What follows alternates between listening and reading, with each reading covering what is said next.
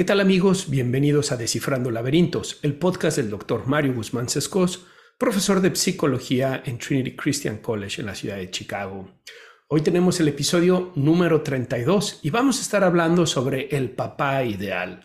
Creo que es un tema muy oportuno, sobre todo por las fechas. Recientemente celebramos el Día del Padre y es un tema que ha generado pues una controversia verdaderamente inesperada. Incluso en México la CONAPRED está exigiendo que se cancele el Día del Padre por considerarlo, pues ya saben ustedes, todas las cosas que de pronto estamos viendo, ¿no? Diciendo que es discriminatorio, diciendo que es una muestra de opresión, etcétera, etcétera. Desafortunadamente, esta época postmoderna en la que estamos viviendo ha generado un ataque a la figura del padre, por un lado viéndolo como un ser maligno o por otro lado viéndolo como un ser innecesario. Lo vemos en los comentarios que dicen el patriarcado, el machismo y que todo es culpa del patriarcado y del machismo y de los hombres, o lo vemos por el otro lado cuando representan al hombre como una figura blandengue, innecesaria, infantil en los medios de comunicación, los ejemplos más claros son Homero Simpson, eh, Don Ramón del Chavo del Ocho y por supuesto en las demás películas y series que podemos ver eh, donde la figura del padre ha sido devaluada. Y esto ha dado lugar a que más y más hombres no encuentren su lugar en la sociedad, no sepan cómo ser buenos padres. Por otro lado, muchos de ellos pueden experimentar ansiedad o temor de seguir, digamos, su instinto paterno, por decirlo de alguna manera, y recibir críticas, recibir ataques o considerarles que son machistas o que son patriarcales o algunas de estas cosas. Desafortunadamente, esto está teniendo consecuencias muy graves en nuestra sociedad.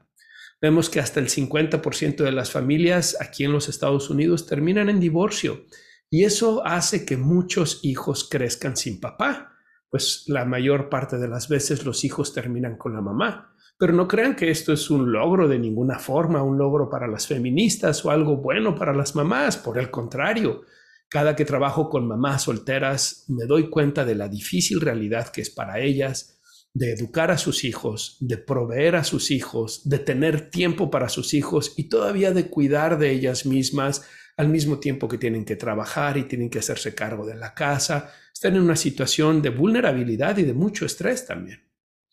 Pero no solamente es eso. Esta, digamos, deterioro y debilitamiento de la figura del padre que ha generado tanto ausentismo paterno. Nunca antes habíamos tenido tantos niños creciendo en un hogar sin la figura del padre. Pues esto está trayendo consecuencias serias para los hijos. Sabemos que los hijos que crecen, ya sea con la ausencia del padre o con un papá que no es digamos, que no ejerce su rol de manera adecuada, que tal vez es un papá violento o ausente emocionalmente o que incluso abuse física o sexualmente de sus hijos o que no asuma su rol de adulto, de padre, de guía dentro de la familia, puede generar lo que llamamos la herida del padre. Y esta herida del padre termina redundando o termina con consecuencias como mayor ausentismo escolar más problemas laborales y de pareja en la vida adulta, mayor promiscuidad sexual, mayor probabilidad de verse envueltos en problemas de sustancias y de drogas, de tener problemas con la justicia o conductas criminales y otras conductas eh, que pueden eh, presentarse a partir de la adolescencia en muchos de estos chicos. Es decir, el debilitamiento de la figura paterna en la sociedad contemporánea a nadie le favorece no le favorece a las mamás, no les favorece a los hijos y tampoco a los papás. Es que, ¿qué es un papá sin hijos? Nosotros asumimos estos roles en torno a las interacciones que tenemos. Yo, por ejemplo, digo que soy profesor porque tengo un trabajo en una universidad y me paro frente a los salones y puedo eh, transmitir el conocimiento que tenemos en psicología a mis alumnos. ¿Qué es un profesor sin alumnos? Pues no es un profesor. ¿Qué es un youtuber, ¿no? Un, podcastero, no sé cómo decirlo, alguien que se dedica a hacer podcast sin una audiencia.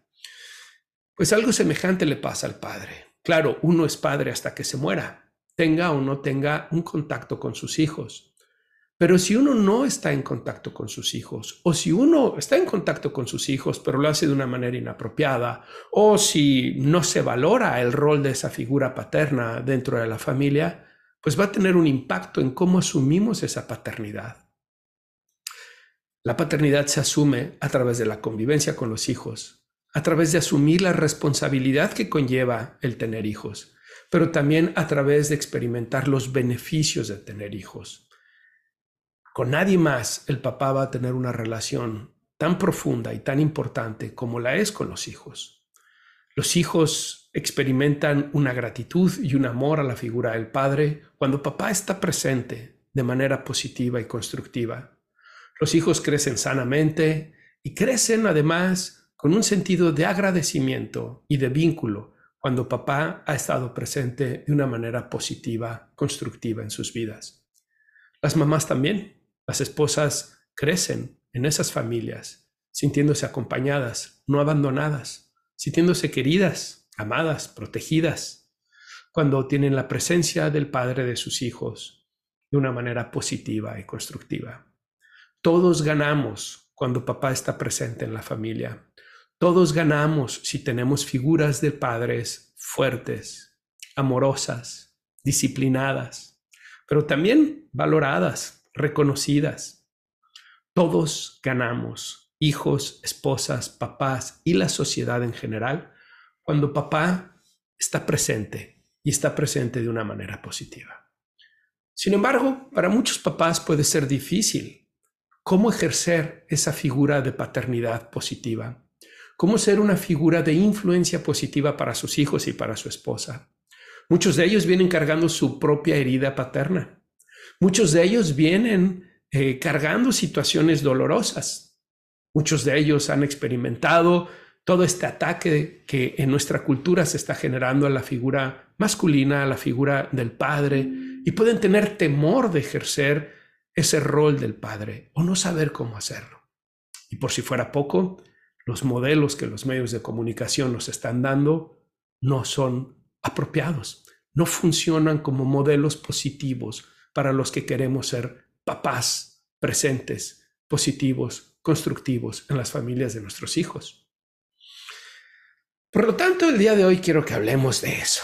Quiero que veamos cómo podemos eh, desarrollar esos papás fuertes presentes en la familia. ¿Cuál es ese papá ideal que los hijos deberían de tener? Y para eso vamos a estar hablando de uno de mis filósofos favoritos. Vamos a estar hablando de Marco Aurelio y de su gran pequeño libro Meditaciones. Y digo gran pequeño libro porque vean qué pequeñito es el libro, pero sin duda uno de los libros más hermosos en la historia de la filosofía.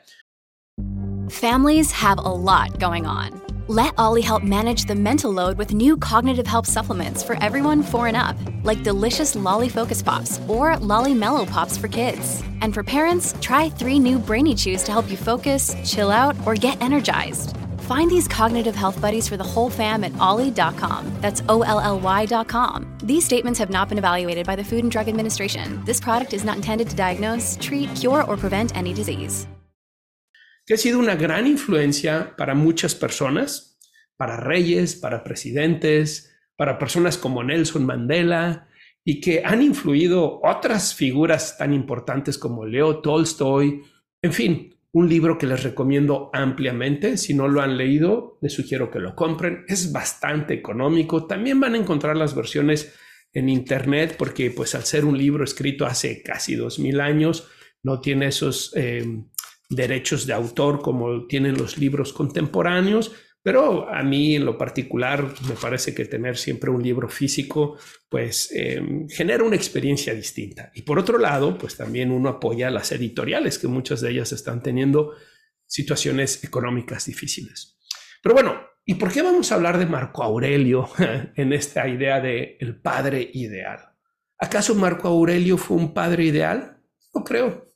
Fue un gran emperador. Quiero darles una pequeña biografía acerca de Marco Aurelio. Él fue uno de los cinco grandes emperadores de Roma y fue un emperador que trajo paz y estabilidad al reinado. Claro, fue una paz que no fue gratuita. Se vio embarcado en distintas eh, peleas, en distintas guerras, eh, probablemente la más importante de todas fue con los germanos, pero em, él trajo una situación de bienestar, de riqueza al imperio, de mucha estabilidad interna dentro del imperio, incluso para mm, figuras como los cristianos que solían ser perseguidos en el imperio romano. Marco Aurelio mostró eh, cierta reverencia, por ahí incluso se dice que antes de que fuera emperador y que estuvo en una guerra, eh, algunos de los soldados se pusieron a rezar eh, oraciones cristianas y, gracias a eso cayó una lluvia que les permitió hidratarse y no morir de sed en medio del campo. Y él fue y contó esto al Senado. No era cristiano, tampoco detuvo del todo las persecuciones cristianas, pero no las inició ni las promovió. Eh, es un tema complejo lo que sucedía en Roma en aquellos entonces, cuando pues el imperio romano veía crecer el cristianismo y de alguna manera sentían amenazada la forma de vida en que el imperio se había desarrollado hasta entonces. Y sin duda hubieron emperadores sumamente crueles con los cristianos, como fue el caso de Nero, pero no así con Marco Aurelio. Incluso algunos historiadores cristianos hablaban positivamente de él. Pero no solamente es eso. Marco Aurelio eh, tiene una historia de vida muy interesante y vamos a hablar sobre, eh, con especial énfasis, la relación que tuvo con sus papás, y estoy hablando en plural de los papás masculinos, y también en su ejercer como papá. Y es que fíjense que el papá biológico de Marco Aurelio murió cuando él tenía tres años. Y entonces él creció, creció en una familia que estaba acomodada, adinerada, pero eh, creció sin la figura del padre y con una mamá también distanciada. Eh, sin embargo, pasados los años, Aurelius Antoninus lo adoptó como hijo. Y esto es importante porque Aurelius Antoninus se convirtió en el emperador. Y entonces al ser el emperador adopta a Marco Aurelio y también a su hermano postizo Lucius Verus, los adopta a los dos. Y los entrena para que Marco Aurelio sea el siguiente emperador del imperio romano. Algo muy interesante sucede, pues cuando Aurelius Antoninus fallece y entonces van a hacer a Marco Aurelio el emperador del imperio romano, él toma una decisión que nunca antes había sucedido. Él decide que a su hermano Lucius Verus también lo hagan emperador. Es la primera vez que Roma tiene dos emperadores al mismo tiempo. Y esto nos habla mucho del carácter de Marco Aurelio. Él no estaba motivado por el poder, no estaba motivado por la riqueza. Él era un filósofo, él participaba de la escuela estoica de la filosofía. Y por lo tanto, su compromiso no era con el poder ni con la riqueza, su compromiso era con la sabiduría, con la virtud, con vivir acorde al logos, estos son conceptos que el estoicismo, una de las filosofías más importantes de Grecia y de Roma, y que hacen un gran énfasis en el desarrollo moral del individuo, pues estos conceptos eran parte de esa filosofía. Por cierto, eh, la filosofía de los estoicos es la filosofía que está detrás de la terapia cognitivo-conductual. Y es que además de ser una filosofía moral, también era una filosofía práctica. Buscaba que el ser humano aprendiera a hacerle frente a la adversidad, que aprendiera a hacerle frente a las dificultades, pero que también aprendiera a hacerle frente a la bonanza, a la riqueza, a los momentos positivos, al placer y a muchas otras experiencias de la vida. Por eso la terapia cognitivo-conductual encontró en el, estoicismo eh, los fundamentos filosóficos para poder trabajar con el presupuesto, con, perdón, no el presupuesto, con la premisa de la terapia cognitivo-conductual que es, no son los hechos, sino nuestros pensamientos los que generan nuestras emociones y nuestras reacciones. Los estoicos, eso es lo que ellos enseñaban, que no es lo que te sucede lo que te afecta, sino lo que tú piensas acerca de lo que te sucede lo que te afecta. Y Marco Aurelio fue uno de los tres grandes filósofos estoicos. Los otros dos, bueno, fueron Séneca y Epicteto. Séneca, un abogado muy importante, que fue eh, un consejero de Nero. Se le ha criticado mucho por eso, porque probablemente Séneca es uno de los más importantes filósofos morales que existen. Y a pesar de eso decidió ser consejero de Nero. Cuando eh, lo cuestionaban, Séneca respondía que, que era mejor que dejar a Nero solo o que tuviera a alguien detrás de él tratando de decirle qué es lo que está bien y qué es lo que está mal. En fin, un tema delicado, pero les recomiendo ampliamente que lean a Séneca, sin duda un extraordinario filósofo. Y el otro, Epicteto. Muy interesante porque Epicteto era un esclavo, nació esclavo, vivió como esclavo y finalmente le dieron su libertad después. Esto no sabemos si es historia o si es leyenda, pero parece ser que su dueño un día descargó su enojo, su coraje contra él con la pierna. Pero siendo Epicteto un filósofo estoico, volteó y le dijo, si continúas haciendo eso, vas a destrozar mi pierna y ya no te voy a servir como esclavo. El dueño se sintió muy molesto y le destruyó la pierna. Y Epicteto le contestó, ya ves, te lo advertí. Al poco tiempo no le quedó de otra al dueño más que darle la libertad a Epicteto. Y Epicteto dejó de ser esclavo, se convirtió en un hombre libre y se convirtió en el filósofo más importante del imperio romano a tal punto que le llamaban el Sócrates de Roma. Estos tres eh, filósofos, Marco Aurelio, Séneca y Epicteto, representan, digamos, los pilares del estoicismo, al menos como lo entendemos ahora, porque muchas de las obras de los estoicos se perdieron en un incendio. Y estas obras fueron rescatadas por monasterios cristianos que las guardaron y las eh, reprodujeron y poco a poco se fueron manteniendo. Y de alguna manera son las tres obras más importantes, las de Marco Aurelio, las de Séneca y las de Epicteto.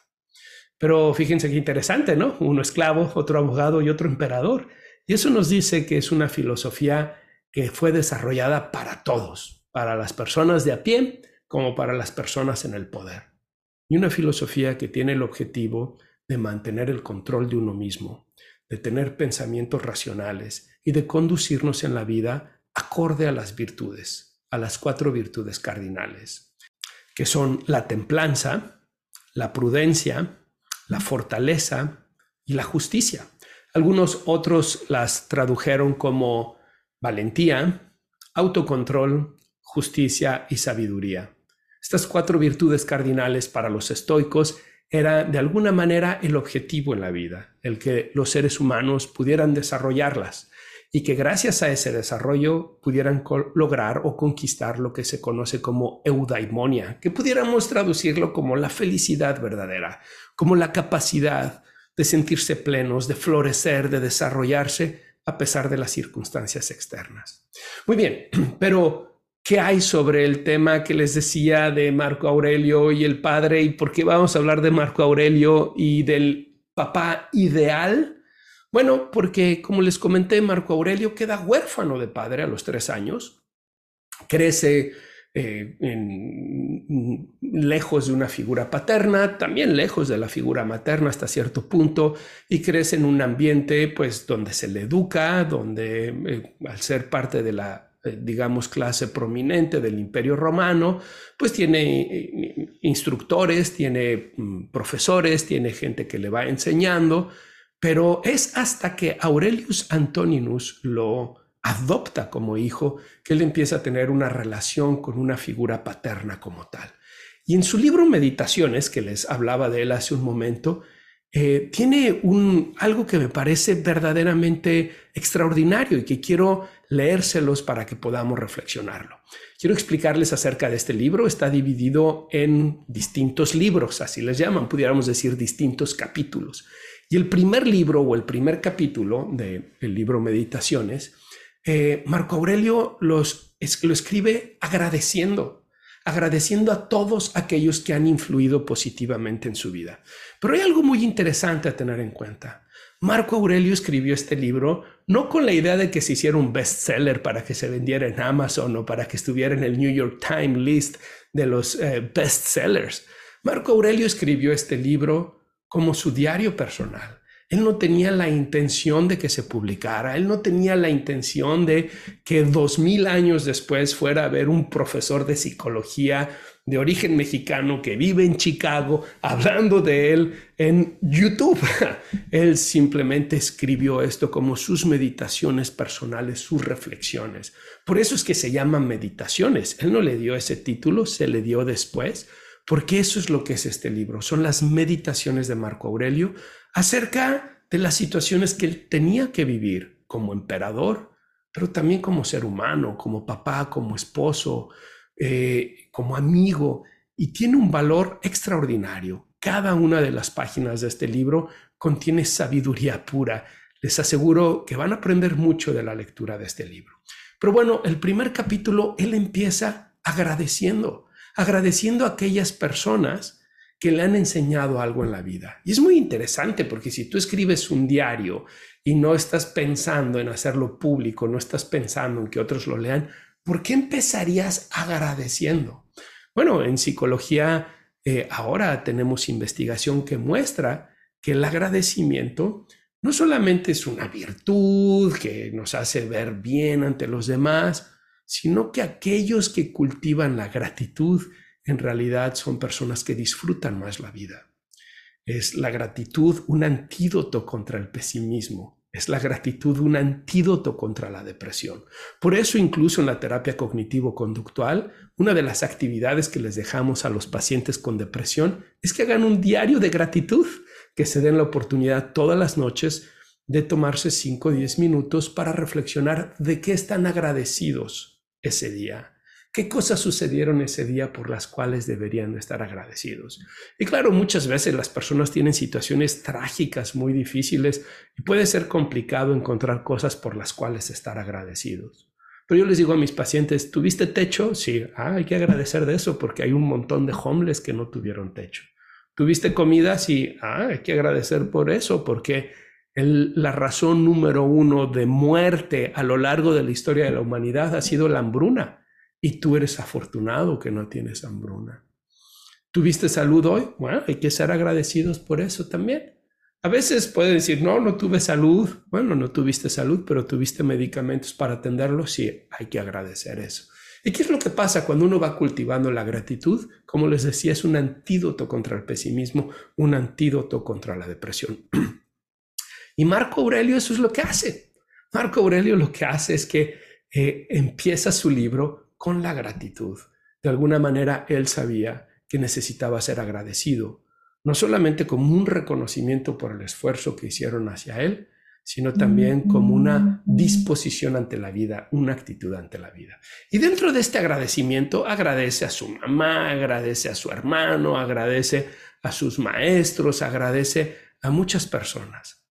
Y después agradece a su padre eh, adoptivo. Y quiero leerles lo que dice acerca de su padre adoptivo. Fíjense qué cosa tan bonita y por eso es que he titulado este episodio El papá ideal, porque me parece que esta descripción justamente eh, eh, nos muestra lo que sería un papá ideal, las cualidades de un papá ideal. Dice, Look, Bumble knows you're exhausted by dating. All the must not take yourself too seriously and 6-1 since that matters. And What do I even say other than hey? well, that's why they're introducing an all new Bumble with exciting features to make compatibility easier, starting the chat better, and dating safer. They've changed, so you don't have to. Download the new Bumble now. De mi padre aprendí la mansedumbre, pero también la firmeza inquebrantable en sus decisiones una vez adoptadas tras madura reflexión. La indiferencia a esa vanagloria, compañera engañosa de los no menos engañosos honores, el amor y la perseverancia en el trabajo, la atención con que escuchaba a cuantos eran capaces de hacer algo útil al bien público, el otorgar franca e inflexiblemente a cada uno lo que le era debido por sus méritos la habilidad en el conocer cuándo era preciso sostener un esfuerzo y cuándo detenerse. El haber renunciado a los amores de los adolescentes. La sociabilidad. El dejar en la mayor libertad a sus amigos, no exigiéndoles que se sentasen en contra de su voluntad a su mesa, ni que por obligación le acompañasen en sus viajes. Por el contrario, estos siempre le encontraban al, el mismo cuando, obligados por la necesidad, habían tenido que separarse de él el tiempo que fuese. Aquel minucioso cuidado que tomaba siempre en examinar por sí mismo los asuntos que tenía en la nubio. Entre ellos, el recaudador de tributos de Túsculo, que solía pedírselo, y siempre obraba igual. Jamás se le vio airado, violento ni enfadado. Jamás se empeñaba en trabajo sin calcular. Al contrario, sus planes y propósitos estaban siempre tan bien pensados, tan sensata y acertadamente ordenados y dispuestos, tan perfectamente dirigidos que parecían más placer que obligaciones. Hubiera podido decirse de él, como de Sócrates, que sabía igualmente privarse del gozo de esos bienes, cuya falta hace a la mayor parte de los hombres caer en la tristeza y su disfrute en los excesos. Igualmente su valor, su resistencia y su templanza en goces y privaciones, prueba palpable de su alma equilibrada e invencible, quedó bien patente durante la enfermedad que le ocasionó la muerte. No sé qué piensan ustedes, pero wow, si un hijo mío se expresa así, si un hijo mío cuando yo me muera o cuando él escriba su diario, escribe esas cosas de mí, wow, me sentiría el papá más honrado, orgulloso, reconocido y valorado. Pensaría que cumplí mi labor perfectamente. Pensaría que he inspirado a mi hijo a causas nobles y que lo he hecho no solamente con las lecciones verbales que le he dado, sino con el ejemplo moral que mis acciones le han transmitido. ¿Cómo podemos resumir esto que Marco Aurelio nos está diciendo de su padre adoptivo? Bueno, yo diría que se puede resumir con tres palabras. Aurelius Antoninus, el padre adoptivo de Marco Aurelio, fue un ejemplo de integridad, templanza y virtud. Un hombre cabal, un hombre moral, un hombre íntegro, con una gran templanza y con una gran eh, exposición de la virtud en su vida. Ahora ustedes van a preguntarse, bueno, ¿y realmente Aurelius Antoninus fue así tan grande como Marco Aurelio nos lo presenta? No lo sé. Tal vez Marco Aurelio le echó ahí un poquito de su cosecha, tal vez lo idealizó un poco, tal vez al haber sido él un eh, huérfano de padre, pues lo encuentra y lo idealiza, o tal vez sí fue así de extraordinario este Aurelius Antoninus, padre de Marco Aurelio. Lo que sí sé es que presenta como un buen ideal de lo que es un papá. Pero también creo que es importante señalar que una cosa es el ideal y otra cosa es el real. Conozco grandes hombres que hacen un gran trabajo con sus hijos, hombres que son un ejemplo de virtud, de integridad, pero que difícilmente siempre van a ser así, como dice Marco Aurelio o que nunca se les va a ver enojado, o que nunca se les va a ver descompuesto. Somos seres humanos y por lo tanto tenemos limitaciones. Y los papás reales estamos lejos de ser el papá ideal.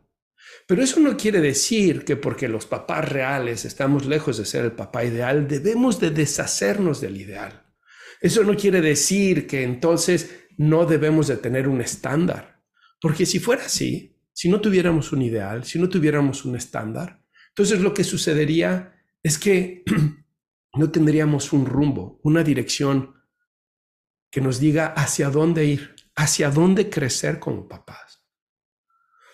Yo creo que esta reflexión que Marco Aurelio hace de su padre adoptivo puede servirnos para que nosotros, los papás de carne y hueso, los reales, los que nos equivocamos, los que tenemos que lidiar con nuestros errores, deficiencias, nuestros temores, nuestro enojo, nuestras adicciones. Podamos recordar que estamos llamados a algo más. Estamos llamados a ese ideal, aunque nunca lo alcancemos, pero que nos va a motivar a seguir creciendo y a no darnos por vencidos. Que nuestros hijos nos están viendo y que están aprendiendo a través de lo que ven y de las interacciones que tienen con nosotros así como Marco Aurelio aprendió de su padre. ¿Qué les parece a ustedes? ¿Piensan que esta, este papá ideal que les acabo de describir a través de la lectura de Marco Aurelio pudiera servirles a ustedes, papás? Si eres una mamá o un hijo o una hija y estás viendo esto o escuchando esto, ¿qué piensas? ¿Pudiera servirle a tu esposo o a tu papá aspirar a ser un papá así? Un papá íntegro, un papá con templanza, un papá que se conduce con la virtud, un papá que desde su actuar es un ejemplo de moralidad, un papá que es congruente entre lo que dice y lo que hace. Yo creo que todos nos veríamos beneficiados de tener papás así, que aunque no lleguemos a hacerlo, estemos trabajando en buscar ser así. Y creo que eso sería sin duda un gran antídoto, un gran remedio para todos los males que eh, al principio de este episodio estaba hablando, que está experimentando nuestra sociedad por la ausencia de la figura paterna, por el ataque a la figura paterna, por el debilitamiento de la figura paterna. Papás así, íntegros, virtuosos, van a ser papás que van a proteger a sus hijos, a su familia, de las situaciones nocivas que existen en nuestra sociedad pero también van a ser papás que de alguna manera van contracorriente, que de alguna manera pueden hacerle ver a aquellos que están atacando la figura del padre que están equivocados, que el papá puede ser alguien admirable y por supuesto alguien necesario e importante en el desarrollo de los hijos y en la vida familiar. ¿Y qué hay para los que no tienen esa experiencia? ¿Qué hay para los que crecen sin un papá? Tal vez murieron, ¿no? Huérfanos como Marco Aurelio. O tal vez papá no se hace presente. O tal vez papá es una figura que desafortunadamente tiene muchas deficiencias de carácter o problemas eh, emocionales, psicológicos y tal vez es mejor estar separados de ese papá que estar cerca porque puede poner en peligro la integridad o la estabilidad psicológica. ¿Qué hay de las personas que no tienen un papá así? Bueno, el que tú no hayas tenido un papá así, el que tú no hayas tenido un papá que está aspirando al ideal, el que tú no hayas tenido un papá que está buscando ser esa figura positiva en tu vida, no quiere decir que debamos de erradicar el ideal. Quiere decir que si tú eres una mujer, te fijes en quién va a ser el papá de tus hijos, para que ese papá sí esté en búsqueda de ese ideal, el hombre íntegro y virtuoso. Y si tú eres un hombre, para que tú te des la oportunidad de desarrollar esa integridad y esa virtud que tal vez no viste en tu papá. Bueno, ¿y qué hago con la herida que ha causado? ¿Qué hago con el dolor, el dolor que ha causado su ausencia o su comportamiento que no es virtuoso o que no es íntegro. Pues ese es un proceso de sanación, un proceso de perdón, un proceso de aceptar que una cosa es el ideal y otra cosa es el real. Y que no hay nadie que vaya a alcanzar el ideal. Claro, habrá algunos que se acercan más y otros que se alejan más. Pero que a final de cuentas, el papá que tú tienes, el papá que te tocó, pues es el papá con el que tú vas a tener que aprender a crecer como ser humano, sea en la cercanía o en la distancia de ese papá. Pero lo que creo que es cierto es que mientras más te relaciones con esa figura paterna, desde el dolor, desde el rencor, más difícil va a ser para ti. Eh, creo que es importante que podamos darnos esa oportunidad de comprender al ser humano detrás del papá, las limitaciones de ese ser humano, ver de dónde vienen esas limitaciones, ver cuáles son las heridas que ese ser humano viene cargando también, Y desde ahí, no justificar, no eh, aprobar las acciones inapropiadas, pero sí tal vez adentrarse en el camino del perdón, en el camino de poder perdonar. No solamente el perdón sirve para aquel que ha generado el daño, sino también para aquel que ha recibido ese daño, porque es una forma de decidir no cargar con ese dolor por más tiempo. Bueno, vámonos a las recomendaciones de este episodio. Como saben, en cada episodio les tengo recomendaciones y hoy les voy a recomendar dos cosas. Por un lado, les voy a recomendar que compren el libro de meditaciones de Marco Aurelio. Está padrísimo, la verdad, como les digo, un extraordinario libro. Se los recomiendo ampliamente. Tiene un gran contenido moral, una gran enseñanza psicológica, grandes instrucciones para la vida. Entonces les recomiendo que compren a Marco Aurelio. Y la segunda es que quiero recomendarles un video que está en YouTube que se llama El efecto del padre.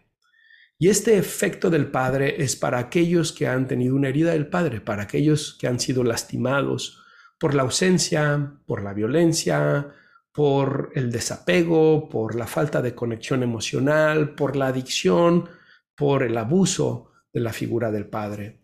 Y es un documental que dura unos 50, 60 minutos, que no tiene desperdicio y que puede ayudarles mucho a entender lo que hoy les estaba proponiendo, esta parte de identificar al ser humano detrás del Padre, ver sus heridas, sus carencias y desde ahí buscar ese proceso de perdón, que tal vez culmine en reconciliación o no, eso es un proceso individual, pero que tal vez si se hace, culmine también en dejar ese dolor, dejar esa, ese sufrimiento a un lado y poder ir por la vida un poco más libres. Muy bien, oigan, pues me ha dado mucho gusto estar aquí con ustedes en este episodio 32. Espero que les haya gustado este episodio. Espero que se queden con una buena idea de el papá ideal. Espero que les ayude para salirse de la narrativa eh, pesimista, negativa, acusatoria acerca de la figura del padre y de los hombres que está viviendo nuestra sociedad. Y antes de despedirme, quiero invitarlos a que se suscriban al podcast. Si tú lo estás escuchando en Spotify, Apple Podcasts, Google Podcasts, Amazon Music, suscríbete, déjale cinco estrellas y compártelo con más personas para que le llegue a más y más personas. Y si tú me estás viendo en YouTube, Bienvenido, me da mucho gusto. Suscríbete al canal también, deja tus comentarios, deja tu like, compártelo con más personas. Ve y suscríbete a las plataformas de podcast para que puedas escucharme por ahí. Y lo mismo, los que me están escuchando por el podcast, les sugiero que vayan y me busquen en YouTube también para que no se pierdan ninguno de los contenidos que comparto. Les mando a todos un abrazo, espero que estén muy bien y nos escuchamos en el próximo episodio de Descifrando Laberintos. Hasta siempre.